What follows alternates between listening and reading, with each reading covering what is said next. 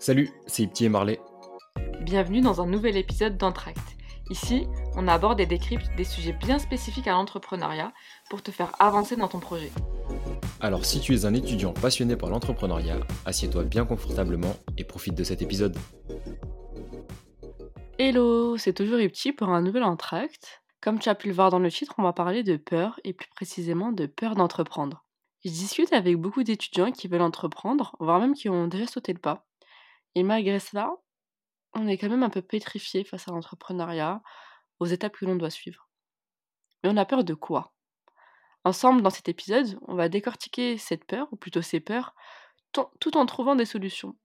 S'il y a d'autres exemples ou d'autres solutions qui te viennent en tête, n'hésite pas à nous en faire part en commentaire ou sur, ou sur nos réseaux sociaux répertoriés en barre d'infos. Comme ça, on pourra repartager tout ça à l'ensemble de la communauté. Concrètement, la peur, c'est quoi? C'est une émotion que l'on ressent face à un danger, face à une menace. C'est une émotion qui te tétanise, te pétrifie, te prend aux tripes, te fait paniquer et t'empêche d'avancer. Mais en vrai, on a peur de quoi? Quels sont ces dangers et ces menaces qui nous empêchent d'avancer correctement? Je pense en avoir trouvé deux, trois, et tu verras, elles sont toutes liées, si bien que ces raisons s'alimentent entre elles et amplifient cette peur. En gros, la première, c'est la peur d'échouer. Personne n'a envie de rater. Or, entreprendre, c'est oser faire le pari de potentiellement se rétamer, et en plus de s'être volontairement mis dans cette situation vu que personne t'a jamais dit d'aller entreprendre. La seconde peur, c'est celle du regard des autres. Cette peur d'être critiqué, d'être nul devant les autres, de rater devant les autres, d'échouer devant les autres. Peur, elle vient souvent titiller notre estime de nous-mêmes. Tu sais, cette, euh, reconnaissance de notre valeur qui est souvent mise à l'épreuve. Souvent, c'est la peur du regard de ses proches, voire de ses parents, euh, qui vient alimenter cette peur finalement, cette peur du regard des autres. Et la troisième peur, c'est la peur de l'inconnu. Par essence, on se dirige vers ce qu'on connaît, ce qui est rassurant. C'est humain, c'est notre instinct de survie. On va pas aller vers une situation qui nous est inconnue et qui n'est pas, euh, qui nous semble pas safe. Il faut en fait du courage pour aller à l'aventure. On retrouve les racines de ces peurs dans l'enfance, souvent, mais pas que. Un échec dans la vie d'adulte peut aussi t'empêcher d'avancer et de surmonter ta peur.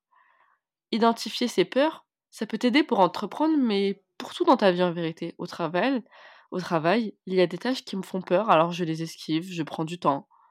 Et quand je me suis rendu compte de ce comportement, j'ai essayé de trouver des solutions en, en identifiant d'abord mes peurs. C'était celle de rater, de ne pas faire comme mon manager le demande, etc. Et j'ai apporté mes solutions en autonomie. Et devine quoi? J'arrive à accomplir cette tâche si effrayante beaucoup plus facilement, même s'il me reste encore du travail pour avancer face à cette peur. Bref, tu l'as compris, la première étape consiste à identifier tes peurs, tes barrières sociales et mentales. Sans rire, parfois je me sens pas à ma place parce que je ressemble pas aux gens qui m'entourent.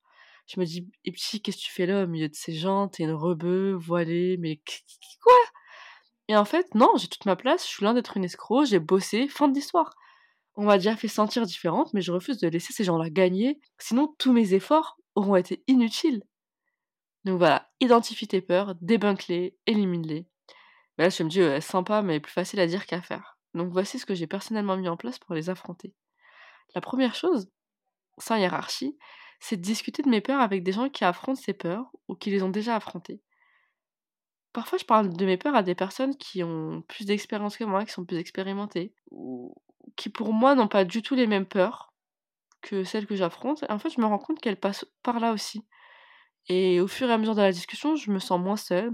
C'est agréable et par l'échange, finalement, on arrive à trouver des solutions, directement ou indirectement. Donc, discute avec des personnes qui sont là où tu souhaites arriver aussi, qui sont juste une marche, un step devant toi. Leur expérience t'aidera grandement. Aussi, se projeter en vainqueur aide beaucoup. C'est une technique de sportif de haut niveau. Tu te vois gagnant en, ayant réussi cet objectif d'entreprendre, tu n'auras qu'une envie, celle d'accomplir cet objectif. Ça te, rebooste et ça te donne les tripes euh, d'aller vers l'avant.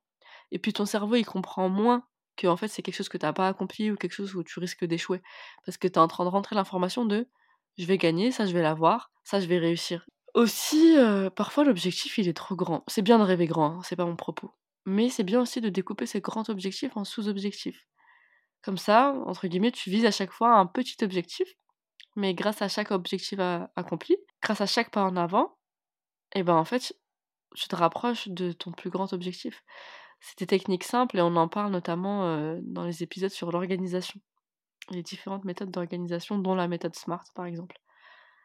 Euh, ça me rappelle un truc, moi, quand je te dis ça. C'est euh, quand on faisait le 3 x 500 mètres au lycée. Donc en gros, on devait courir 3 fois 500 mètres avec des pauses entre chaque course. Quand tu cours ton 500 mètres, si tu regardes le bout de la piste, c'est un peu compliqué.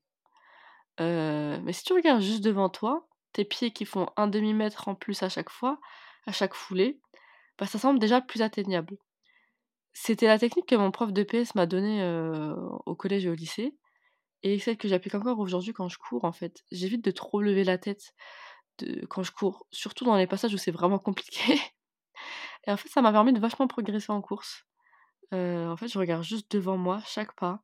Je me dis que chaque pas compte et chaque pas me rapproche de de l'objectif qui est un peu plus loin alors il m'arrive de relever la tête pour voir si je m'en rapproche et et oui, je m'en rapproche forcément.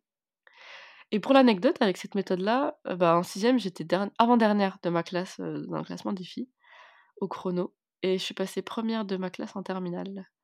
Donc voilà, j'ai juste explosé mes scores en quelques en 6 ans à peu près, parce que on va dire qu'au lycée, je commençais déjà à avoir un bon niveau. Mais il faut, faut, faut travailler, il faut se définir des objectifs. En gros, mettre des repères, des jalons qui t'aident à avancer. et enfin, pour finir, parfois les peurs, elles sont plus profondes souvent lié à des traumatismes ou des, des, épisodes, pas trop drôles de l'enfance. Bah, la solution, là, ça peut être de prendre le temps de réfléchir et de se dire que ce serait peut-être pas mal de consulter un ou une psy. C'est, c'est pas tabou, hein, faut arrêter avec ça. Je déjà fait, franchement, c'est vachement cool pour discuter de tout et comprendre les mécanismes dans sa tête. bah, je te mets les coordonnées d'une psy, c'est pas la mienne. D'ailleurs, j'en ai plus, mais que j'ai pris, c'est une psy que j'ai pris le temps de rencontrer, de discuter, d'échanger avec elle sur ses méthodes de travail. Elle fait des consultations en cabinet, mais aussi en visio. Elle est vraiment ultra professionnelle, ouverte d'esprit, adorable. Donc voilà, tu auras toutes ses coordonnées en barre d'infos. Donc pour résumer, si tu veux surmonter tes peurs, il faut d'abord que tu saches les identifier et que tu puisses comprendre aussi d'où elles viennent.